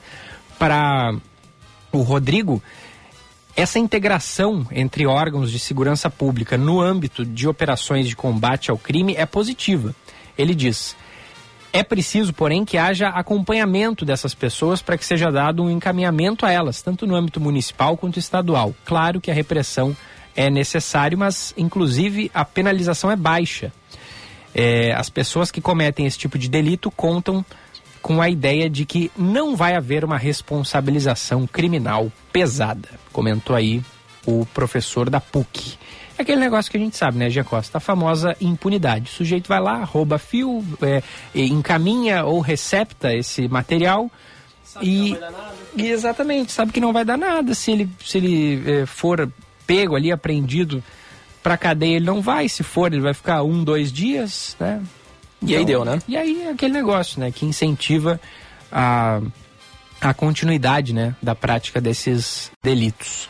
Inclusive, né, o, a gente acompanha as informações do trânsito com o nosso querido Josh Bittencourt e ele fala é, bastante sobre sinaleiras, né, semáforos fora de operação, né? justamente por conta desse furto de cabos que vem acontecendo muito em Porto Alegre. Somente no ano passado, como eu disse, o prejuízo foi de 1 milhão e 700 mil reais. O valor do cobre também está em alta, né, Gilberto? Por isso que esses, esses atuantes, né, esses criminosos acabam efetuando isso também, essa prática, e com isso ela tem esse crescimento. Outro ponto importante também que chama atenção é agora, né, com essa lei da fiação subterrânea, como é que vai mudar, né? Quem é que vai arcar? É, são muitas dúvidas que surgem da minha cabeça em relação a essa pauta, né? Uhum. Que, ah, no papel o projeto é lindo, mas e aí? Como é que vai funcionar? Quem é que vai arcar? Como é que será feito, né? Exatamente. Um ponto futuro aí para a gente abordar na primeira edição. Sem dúvidas. 10 horas 19 minutos, vamos mudar de assunto, falar da tarifa zero em Parobé, que está contabilizando aí cerca de 240 mil passageiros em um ano. Está com a gente o prefeito de Parobé, o Diego Picucha, vai falar para a gente sobre este assunto. Oi, prefeito, bom dia, obrigado por atender a Band News. Bom dia aos ouvintes, bom dia Jean, bom dia Gilberto. Sempre um prazer estar falando com vocês aí, agradecendo o espaço a gente está podendo elevar mais um projeto da administração municipal, projeto Tarifa Zero, que é sucesso aí no Rio Grande do Sul e também no Brasil. Bom, estava vendo aqui, prefeito, que Parobé é uma das duas cidades que implementaram né, essa tarifa zero. Explica para o ouvinte da Band News como é que funciona, por favor. Vamos lá. nós, nós tivemos a ideia, uh, Jean Gilberto e ouvintes, nós tivemos a ideia tendo em vista o transporte precário que havia na nossa cidade. Né? Ele era precário do ponto de vista jurídico e também uh, material, não existia nenhum tipo de concessão e já era uma pauta recorrente, uma cobrança da comunidade, uma cobrança do próprio Ministério Público. Então nós fizemos um trabalho, uh, começamos esse trabalho há, há, quase dois anos, onde a gente fez um levantamento, começou a fazer um levantamento através de uma empresa, vendo as principais necessidades do transporte, os bairros que não eram atendidos. A gente fez o um mapeamento das linhas, né, a capacidade ociosa de cada linha, as reais necessidades, quantas pessoas usavam o transporte público, qual é que, eram os horários de pico, qual é que eram as necessidades, e essa empresa trouxe esse estudo para mim. Eu sempre tive, eu sempre fui, sempre fui um pouco curioso e estudioso nesse sentido, e pesquisei alguns países, como Luxemburgo, algum, alguns, alguns locais da Bélgica, que tem transporte público gratuito. Então a empresa trouxe esse estudo até nós, né, para que, uh, apresentando que se nós uh, colocássemos ônibus aí, uh, ônibus bons para dar conforto para nossa comunidade, ônibus com acessibilidade, que exigir ônibus com ar condicionado, que é o caso dos ônibus que rodam hoje na cidade, nós teríamos que fazer um aporte financeiro no valor de 50 mil reais, né?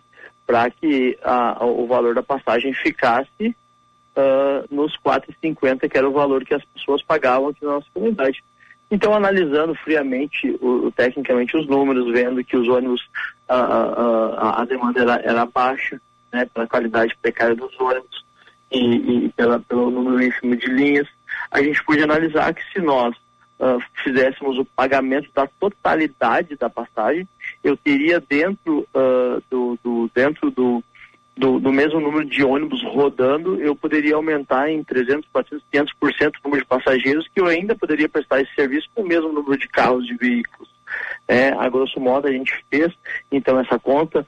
Uh, com a nossa equipe técnica a gente fez um trabalho uh, de uma nova maneira de contratar. A gente não faz a contratação já a gente, a gente não faz a concessão, a gente faz a contratação do quilômetro rodado, onde a empresa, então a empresa, ela, a gente contrata, paga o valor do quilômetro rodado, então a prefeitura paga somente aquilo que a empresa roda efetivamente, fazendo o transporte público para a comunidade, uh, onde a empresa entra com o ônibus, a empresa uh, uh, traz o funcionário, a manutenção, o combustível e a prefeitura paga efetivamente o quilômetro rodado. Então foi um sucesso, a gente lançou há praticamente um ano esse, esse projeto e atende dias que atende até mil pessoas, é, andam no nosso ônibus. Ele tem vários aspectos que ele acaba atingindo e sendo saudável para o nosso município. Questão ambiental, né, questão da emissão de poluentes, hoje Uh, juntamente com a questão do, do desassoreamento do centro, do não saturamento do centro da cidade, do trânsito, isso faz com que as pessoas deixem o carro em casa. Muita gente hoje deixa o carro, deixa a moto em casa e vem trabalhar de ônibus. Né? a passagem de graça, um ônibus confortável, acabam deixando seu veículo em casa e vindo para uh, vindo ou indo trabalhar das margens para o centro, do centro para as margens da cidade, de transporte coletivo uh, gratuito. O aspecto econômico, que eu vejo como principal, Parobé nos últimos meses tem figurado nos últimos meses, não, no último ano tem figurado como uma das maiores geradoras de emprego do estado do Rio Grande do Sul, a maior da nossa região. Uh, o Tarifa Zero teve a sua colaboração, onde hoje uh, se pode fazer o consumo no centro da cidade, enfim, em todo o comércio da cidade, nos prestadores de serviço, pela, pela facilidade de se locomover. Parabéns é uma cidade que faz, ela é uma cidade que faz divisa com Taquara, Igrejinha, cidades muito próximas onde muitas vezes as pessoas pegavam o transporte coletivo intermunicipal e iam até a cidade vizinha gastar no comércio. Hoje, com tarifa zero, elas acabam vindo para o centro da nossa cidade gastar no nosso comércio, nos prestadores de serviço. Isso fomenta a nossa economia e fez, e são números, com que aumentasse o retorno de CMS. Então a gente acaba aqui colocando esse recurso é, mas esse recurso, até mesmo com o valor da passagem que a pessoa iria gastar, ela acaba gastando no comércio, uhum. faz com que a economia movimente e acaba, então, esse valor injetando de novo na economia do nosso município. Agora, prefeito Diego, bom dia é, mais uma vez aqui, obrigado por nos atender. É, existem algum, alguns planos para expandir ou quem sabe melhorar o serviço de alguma maneira? Lógico, é importante a gente ter essa pontuação aqui que o senhor traz. E a minha outra, a minha outra questão neste primeiro momento é em relação ao incentivo, né? Teve esse aumento que é extremamente importante e relevante que o senhor traz aqui no número de usuários, mas existe algum outro tipo de incentivo por parte da prefeitura a ampliar o número de, de usuários? Existe algum tipo de iniciativa em andamento também para ampliar esse número de passageiros? Uh, incentivo não, porque na verdade é tudo muito orgânico, né? Tu, como eu falei, nós não temos uma concessão, nós contratamos o quilômetro rodado. Vou te dar um exemplo. Existe uma linha, por exemplo, das 9 horas da manhã, que é um horário, muitas vezes, que o, a pessoa que tinha que trabalhar já foi, o estudante já foi.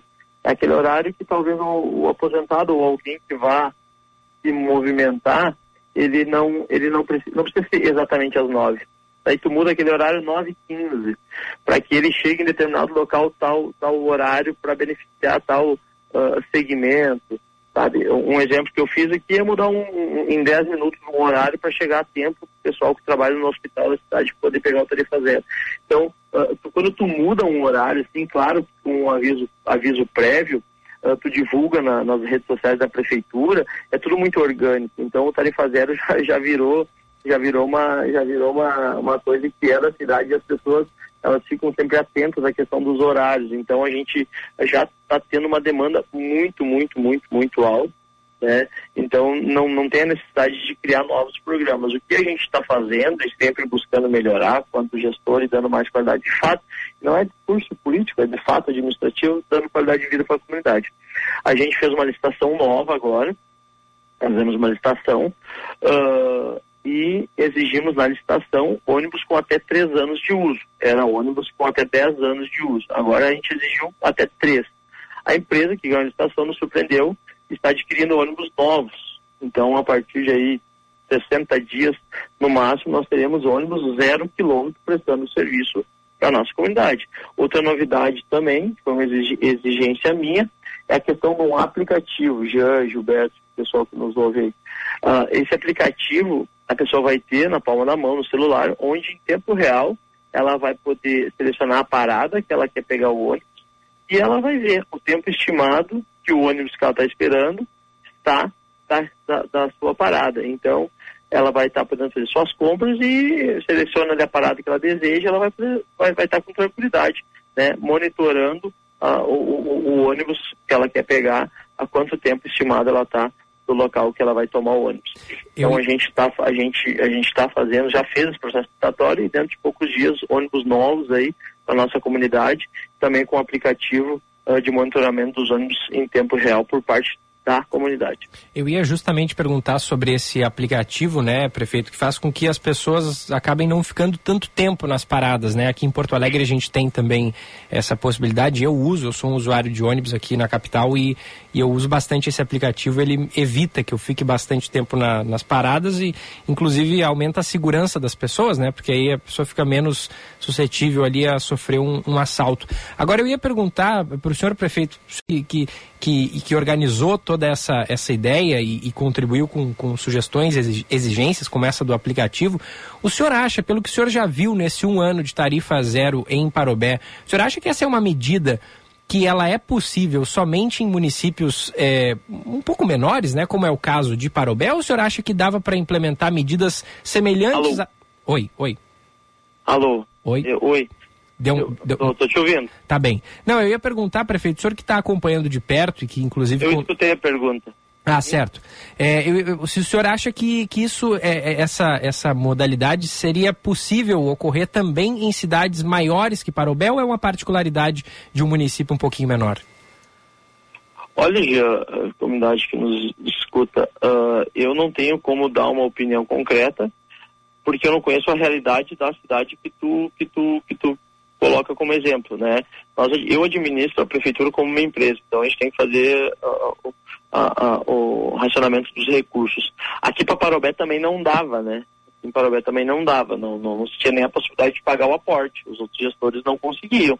E dentro da minha realidade, comparado a uma cidade maior, a minha demanda é um pouco menor que uma cidade maior. Mas a minha receita também, a minha arrecadação é bem menor proporcionalmente essa cidade grande. Né? Então tem que ver a peculiaridade, a, o, o, valor de cada de cada de arrecadação e, e de gastos. A questão da modalidade, modalidade, de contratação é muito importante, faz que nós economizamos bastante. Então vai da vai da, da peculiaridade da capacidade de gestão de cada de cada ordenador de recursos, cada prefeito, cada secretário de trânsito fazer esse, esse mapeamento claro. dentro da sua cidade. Claro. São, são quantas linhas hoje operando aí em Parobé, prefeito? São mais de 30 linhas, são três ônibus rodando, né? Uh, desde o interior, que não era atendido, uh, circular, uh, passa em todos, todos os, os bairros, né? Então, a gente fez um mapeamento total, né? E os, os três ônibus rodam o dia inteiro sem parar. E de que horas até que horas tem ônibus? Das, das seis da manhã seis da manhã até, se eu não me engano, é oito, nove horas da noite. Essa questão da noite eu tenho que te confirmar, mas seis da manhã eu tenho certeza. Uhum. Prefeito, é outro ponto importante, o senhor fala sobre os custos, né, a manutenção da frota, mas como é que a prefeitura tem se preparado justamente para um outro ponto relacionado aos ônibus, que é a substituição, né? Tem um período justamente para fazer essa substituição dos mais antigos por mais novos, se eu não me engano, de 10 anos, né? Ou se eu estiver errado, o senhor pode me corrigir à vontade. E como é que essa mudança, se é que ela, né, quando ela ocorre, ela afeta de alguma forma a operação do sistema de transporte público gratuito em Parobé? E uma outra questão que, que eu lhe pergunto também é se tem alguma questão específica né, em relação a treinamento justamente desses condutores, né, dos, do, é, dos condutores e dos, dos cobradores também, especificamente em relação. Cobrador eu creio que não, que não tenha, né, em virtude da tarifa ser, ser zerada, Sim. mas se tem algum tipo de treinamento específico em relação à prestação deste serviço, né? A questão da troca da frota não é um problema, né? Porque no momento que a gente faz a contratação de uma empresa terceirizada, os ônibus não são nossos, né? A gente só faz o controle da, do, do ano do, do, do, do, que a empresa está fornecendo o ônibus para prestar o serviço. Então, os ônibus não são nossos, são uma empresa terceirizada. Como eu disse agora, dentro de 60 dias serão ônibus novos. A minha licitação exigia ônibus com até três anos de uso. Então, em três anos, eles não vão precisar fazer a troca dos ônibus daqui três anos a gente vai cobrar e nem na verdade não precisa. Acontece de uma maneira natural, eles vão trocando os ônibus, botando os ônibus dentro da exigência contratual, até porque a prefeitura faz o pagamento rigorosamente em dia, a prefeitura faz a sua parte, então a empresa também faz a sua. A questão do treinamento, claro que é uma questão que a gente cobra da empresa, porque a gente não tem gestão sobre o motorista, mas a gente cobra sim, a, cobra sim o treinamento, o bom atendimento, a, a, gente presencia muito, eu presenciava muito uma questão da doença, está parado na parada e vinha uma senhora lá com uma criança de colo lá, é, caminhando a 30 metros ali da parada e o ônibus parado, vendo a pessoa e, e, e arrancava o ônibus deixava a pessoa para trás. A gente cobra muito, né? O ônibus ele não pode parar fora da parada. Mas estando na parada, a gente tem que ter o bom senso, né? Estando na parada, tá vendo que a pessoa fez o sinal, ela tá vindo pegar o ônibus, não custa esperar 5, 10 segundos ali, tratar a pessoa com respeito, a pessoa entrou, adentrou o ônibus, é uma pessoa que tem dificuldade de locomoção, espera a pessoa sentar, né, para fazer a movimentação do ônibus. Nós não temos cobradores, né? A gente só tem a roleta justamente para fazer esse controle linha por linha, né, uhum. da real necessidade se o ônibus está rodando ocioso, se o ônibus está rodando com superlotação, para botar mais um ônibus então, ali na, na, determinada linha. Então a gente faz sim essa cobrança para a empresa e sim, o serviço é muito bem prestado aqui na cidade uh, por parte dos nossos motoristas. A gente não tem nenhuma reclamação, é muito satisfatório. Eh, prefeito, prefeito Diego, eu tenho mais duas questões rapidinho aqui. A primeira delas é em relação a esses resultados até agora, né? Que são, que são positivos, é claro, mas eu lhe pergunto qual foi o principal desafio enfrentado, né, para a prefeitura para a implementação dessa tarifa zero nos ônibus de Parobé, se eles foram superados de fato. E a minha outra questão, afinal, é se há algum plano para expandir essa rede de transporte público gratuito em Parobé, né? Incluindo, quem sabe, uma integração com outros municípios da região. Se tem e se a prefeitura trabalha nisso, né, para futuro. O principal desafio, eu vejo, uh, é a questão financeira, né? A questão financeira. Hoje a gente desembolsa por ano uh, na faixa de 1 milhão e 200 mil reais para uma cidade que nem a minha, que é uma arrecadação é de 200 milhões, né? E daí tu tira 25% para educação, o mínimo, né? Mas a gente investe mais que isso, 15% em saúde, eu invisto, eu investindo em 40% onde a gente tem 9 mil alunos na rede, onde a gente paga, o piso do magistério, onde a gente tem várias obrigações, que são obrigações que não tem para onde fugir. 1 milhão e 200 mil do orçamento livre, puro, é muito, significa muito dentro do meu orçamento. Talvez uh, uh, signifique aí 20% daquilo que realmente sobra para mim efetivamente expandir, fazer novas pavimentações, a, fazer novos postos de saúde, fazer novos investimentos. Então, talvez aí é 20, 30% do que sobraria do total. Então, o desafio maior foi sim uh, organizar os recursos e fazer o pagamento uh, do tarifa do tarifa zero. A questão de expansão é orgânica, né? Como a gente faz esse, essa questão da repetindo a contratação não é uma concessão, já é o quilômetro rodado naturalmente, na medida que a gente vê que tem a necessidade de colocar mais um ônibus, colocar mais uma linha, a gente é uma, é uma, é uma questão que está no contrato. Eu simplesmente peço para a empresa, ó, eu preciso, determin...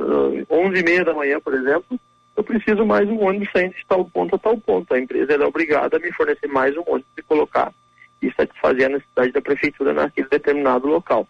A questão de, do transporte intermunicipal, aí haveria a necessidade de integração com outras cidades, né? Eu já vejo um pouco de dificuldade na questão dos próprios órgãos de fiscalização, questão do Ministério Público e Tribunal de Contas, como seria essa prestação de serviço regional ou intermunicipal, né? Como que nós faríamos o pagamento em proporção né, do passageiro ao eu, eu, pagaria quanto por cento, o município vizinho pagaria tanto, mas isso partiria no primeiro momento dos talvez dos municípios da, da região, então fazer o seu transporte público gratuito. E a partir disso a gente começar a fazer a discussão do transporte público regional gratuito.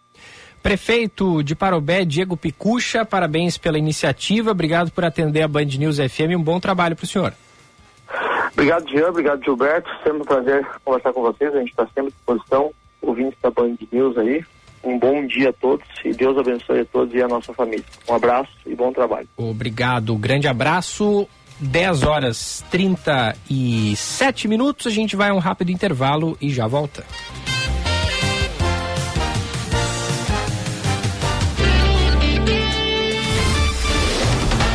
Você está ouvindo Band News Porto Alegre, primeira edição.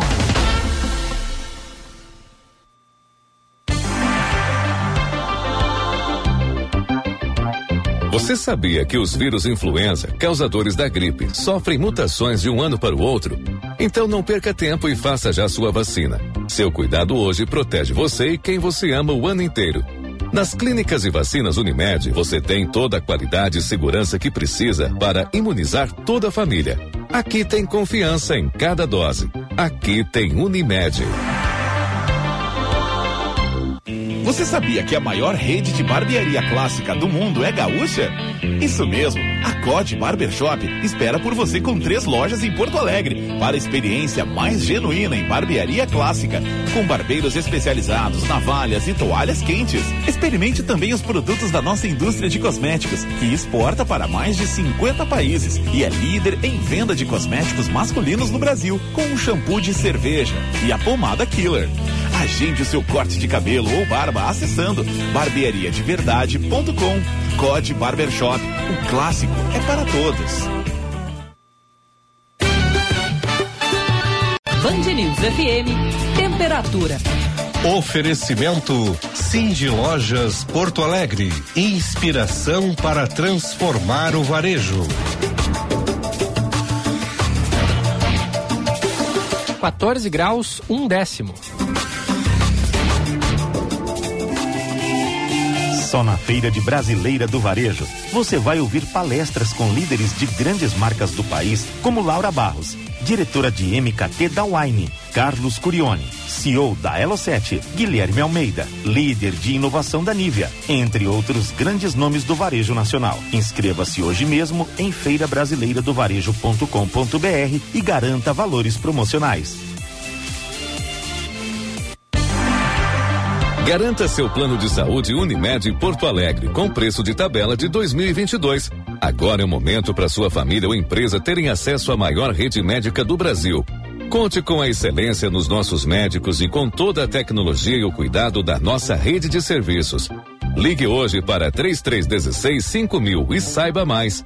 Essa condição é por tempo limitado. Aqui tem oportunidade. Aqui tem Unimed. O tratamento de esgoto já faz parte da realidade dos gaúchos. Há dois anos, a Ambiental Metrosul, empresa do Grupo AEGEA, vem ampliando o acesso ao saneamento na região metropolitana de Porto Alegre. Quase 5 mil piscinas olímpicas de dejetos deixaram de ser lançados nos rios da região nesse período. E para recuperar e preservar o ambiente, faremos ainda mais. Ambiental Metrosul. Nossa natureza movimenta a vida. Novidade no ar na Band News FM. É dia 24, segunda-feira, às nove e meia da manhã. Band News Porto Alegre, primeira edição, em novo formato. Mas conectado com a cidade. Com Bruna Subtits, Gilberto Echauri e Gustavo Fogaça. Dia 24, segunda, às nove e meia da manhã. Band News FM. Em um segundo tudo pode mudar.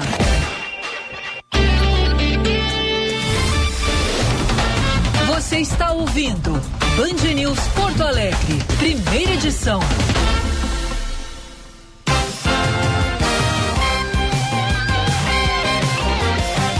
Estamos de volta, 10 horas 41 minutos. Temperatura subindo aos pouquinhos, mas ainda tá frio, 14 graus 2 décimos. E a gente vai saber agora do trânsito. Seu caminho. Conta aí, Josh Bittencourt. Dois pontos ainda com semáforos desligados na capital, um deles na Ramiro Barcelos com Independência, onde houve o furto de cabos da rede elétrica nessa madrugada, e o outro na Presidente Franklin Roosevelt, da esquina com a Avenida Brasil, onde o poste pegou fogo. Tem acidente também em atendimento, envolvendo carro e lotação, apenas com danos materiais na Oliveira Lopes com Minas Gerais, mas causando bloqueio parcial no bairro Sarandi. Como proteger seu cão contra parasitas desde filhote? NexGard Spectra é a solução contra vermes, sarna, pulgas e carrapatos em uma única dose. Fale com seu médico veterinário. Gilberto.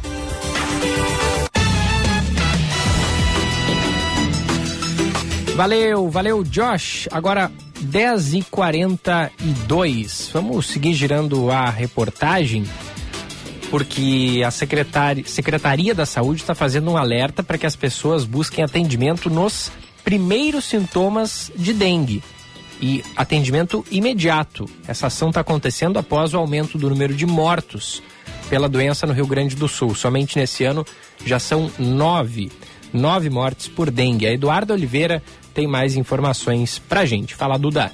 A Secretaria Estadual da Saúde orienta que a população busque por atendimento médico nas unidades de saúde da atenção primária do Sistema Único de Saúde diante dos primeiros sintomas de dengue.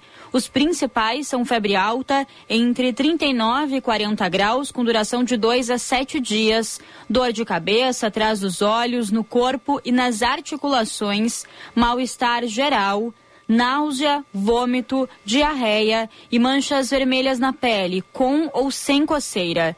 No atendimento médico, a pessoa é avaliada sobre os fatores de risco, se possui comorbidades e qual o quadro da doença, feito a partir de diagnóstico clínico e de exames laboratoriais. O diretor adjunto do Centro Estadual de Vigilância em Saúde, Marcelo Valandro, reforça o alerta da busca por atendimento médico. É fundamental que as pessoas não negligenciem os sintomas da doença. Situações onde a pessoa tenha febre alta, dores no corpo, mal-estar, sensação de dor nos olhos, é fundamental que as pessoas busquem um atendimento de saúde oportunamente para que um profissional possa fazer uma avaliação mais aprofundada e avaliar se não se trata no caso de dengue. Sintomas negligenciados e busca tardia por um auxílio médico pode ser a diferença entre um caso grave da doença. Então não vamos negligenciar. A dengue é uma doença infecciosa viral transmitida pelo mosquito Aedes aegypti. O governo pede ainda a atenção das pessoas para que mantenham seus pátios limpos e sem acúmulo de água, no intuito de evitar a proliferação do mosquito. Também é muito importante que todos unidos façamos a nossa parte em combate ao vetor Aedes aegypti, cuidando com que não deixamos água parada, eliminando criadouros, para que a gente possa assim passar por esse momento e evitar casos graves e óbitos dessa doença. Neste ano, o Rio Grande do Sul já registra nove mortes e 6.808 casos confirmados da doença.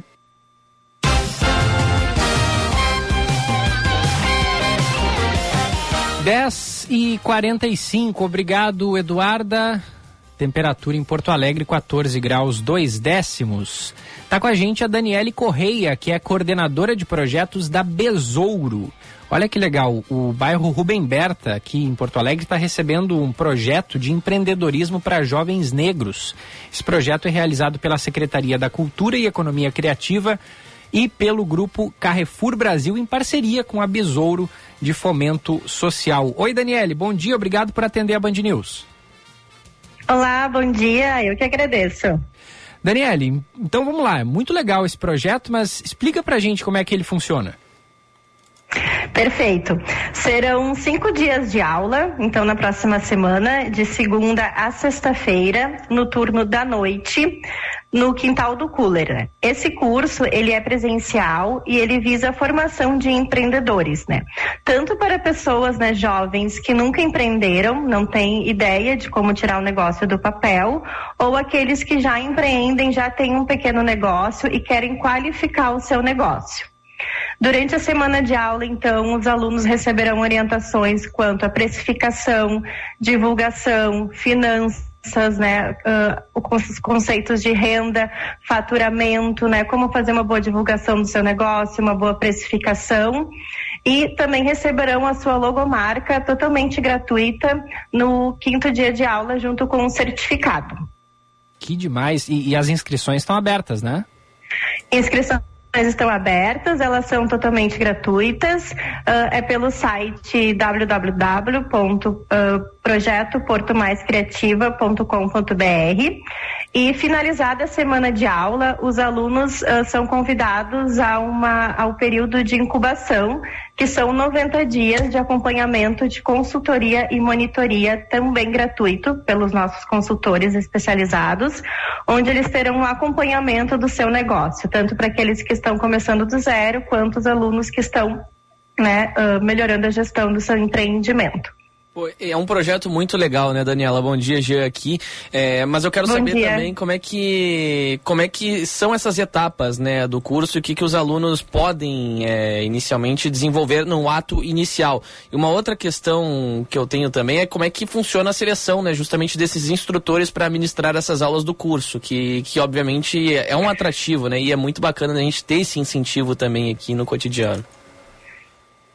Perfeito. Então, a metodologia ela é dividida em 11 etapas, né, em que os alunos fazem o preenchimento dos cards e ao quinto dia de aula eles têm, eles têm a sua matriz de negócio completa, né? Então ele tem um plano de negócios montado para pôr o seu negócio em prática. Então, no primeiro módulo, uh, o professor faz uma análise com os alunos de qual que é o perfil do aluno, se ele é planejador, se ele é executor, com o que, que ele se identifica né, para empreender. Uh, muitas vezes as pessoas querem empreender, não sabem por onde começar, tem já algum talento para fazer algo na confeitaria, artesanato, ou quem já é prestador de serviços. Então, a partir do sonho desse aluno, né, da sua vivência, do que ele sabe, gosta de fazer, a metodologia ela auxilia o aluno a pôr isso em prática para criar o seu negócio.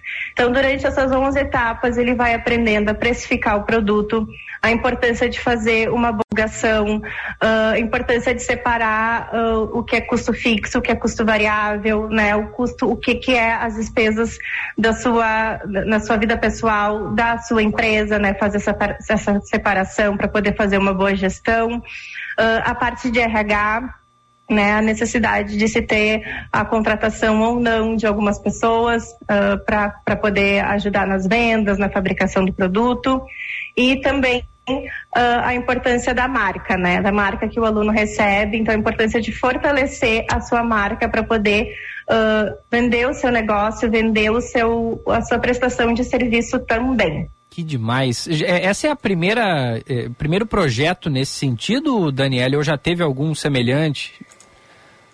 É, com esse público-alvo uh, de 18 a 35 anos, é a primeira vez que a gente faz e a gente está começando uh, uh, nessa parceria né, com o Grupo Carrefour e a Prefeitura de Porto Alegre, começando pelo bairro Rubem Berta, depois nós vamos para Lomba do Pinheiro, Restinga e região central. Né? A gente faz a seleção que tu perguntaste anteriormente, a gente primeiro divulga na, no bairro Rubem Berta, né, mas uh, alunos de outras regiões de Porto Alegre, né, dos próprios bairros do, da Zona Norte de Porto Alegre também são muito bem-vindos.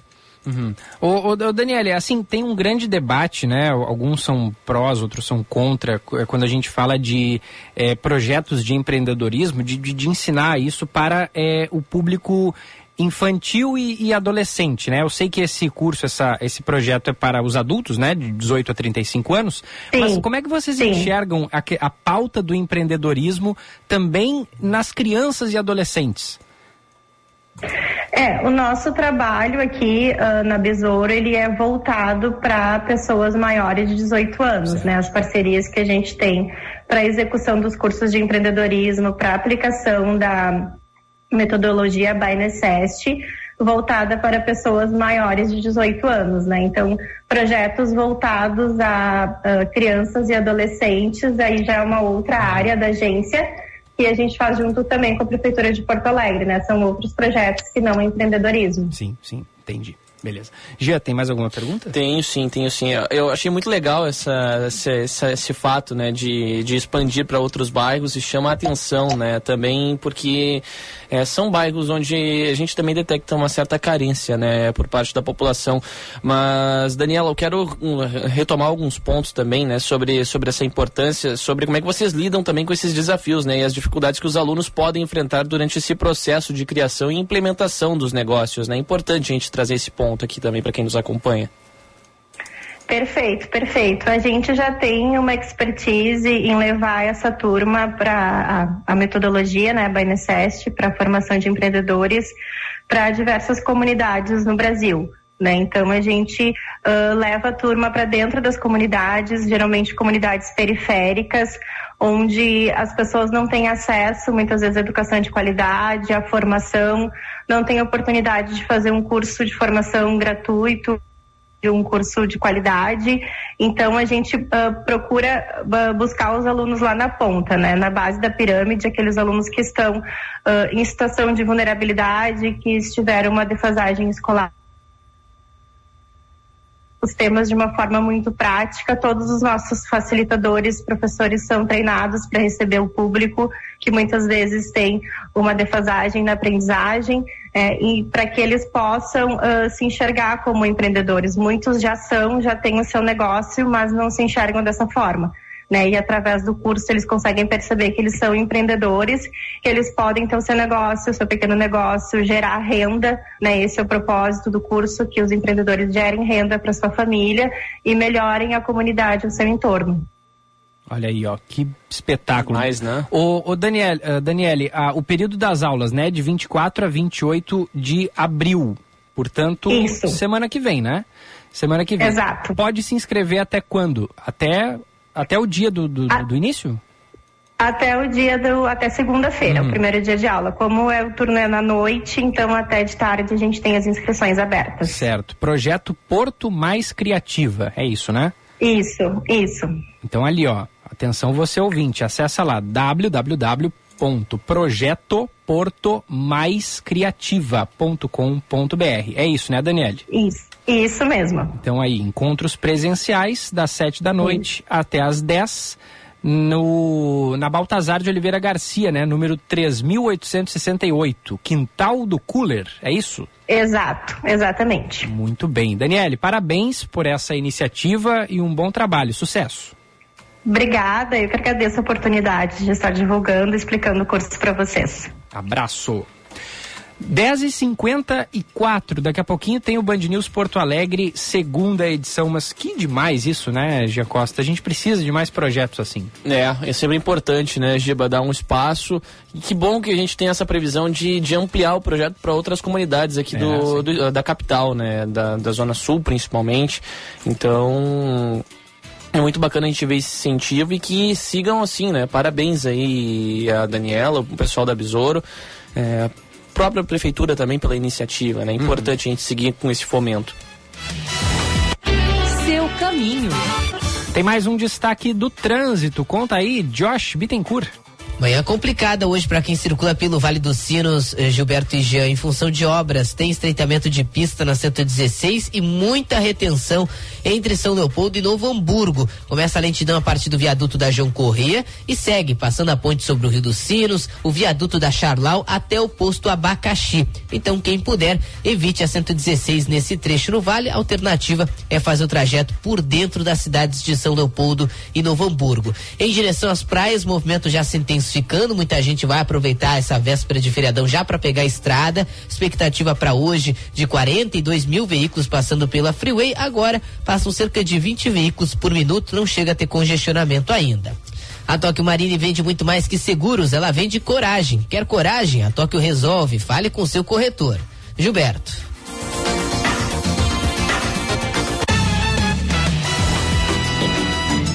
Valeu, valeu, Josh, 10 e 56 E olha só, olha a dica aí, hein? A partir de hoje, exatamente um mês antes da realização do Noite dos Museus 2023, o Aquece Noite dos Museus inicia uma série de atrações culturais e artísticas gratuitas em preparação para a sétima edição deste grande evento.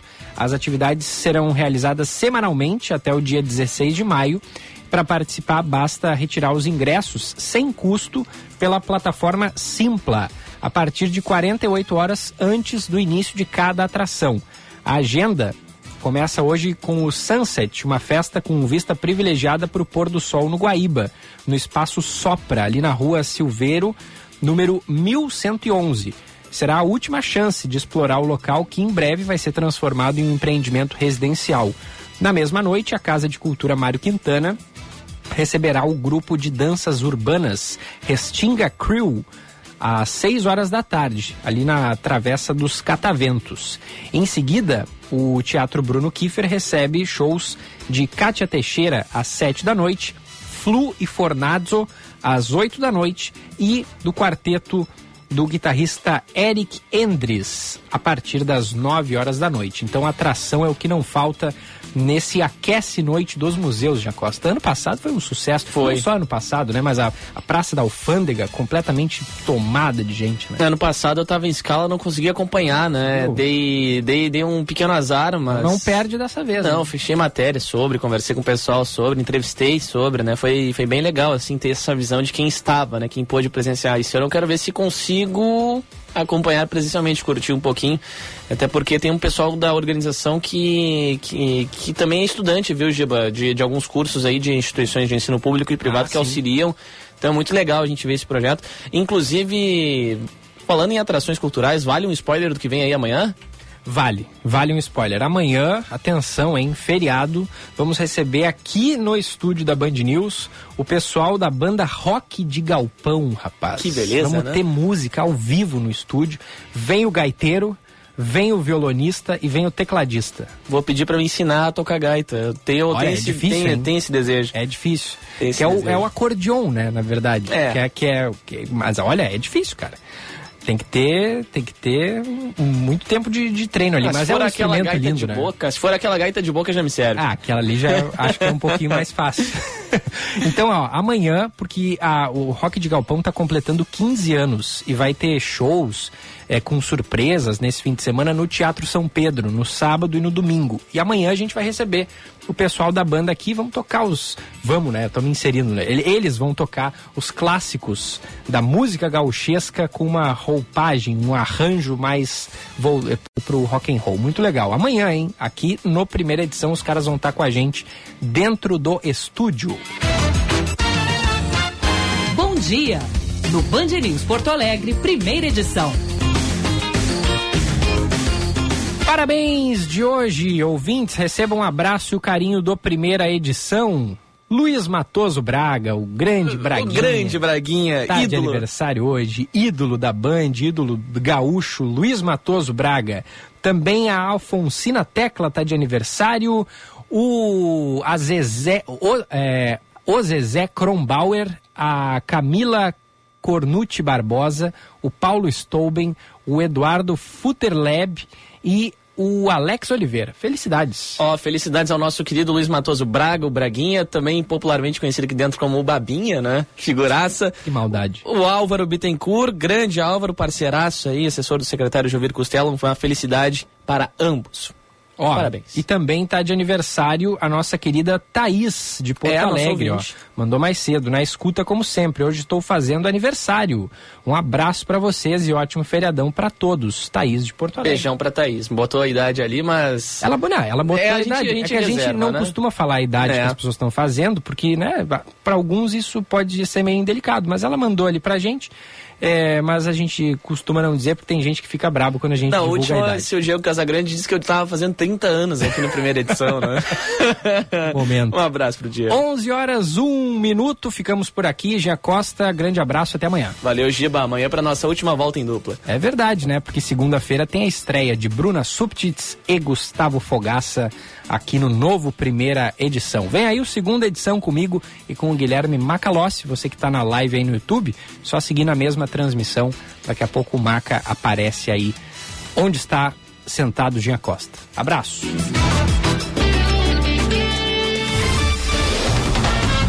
Você ouviu Band News Porto Alegre, primeira edição.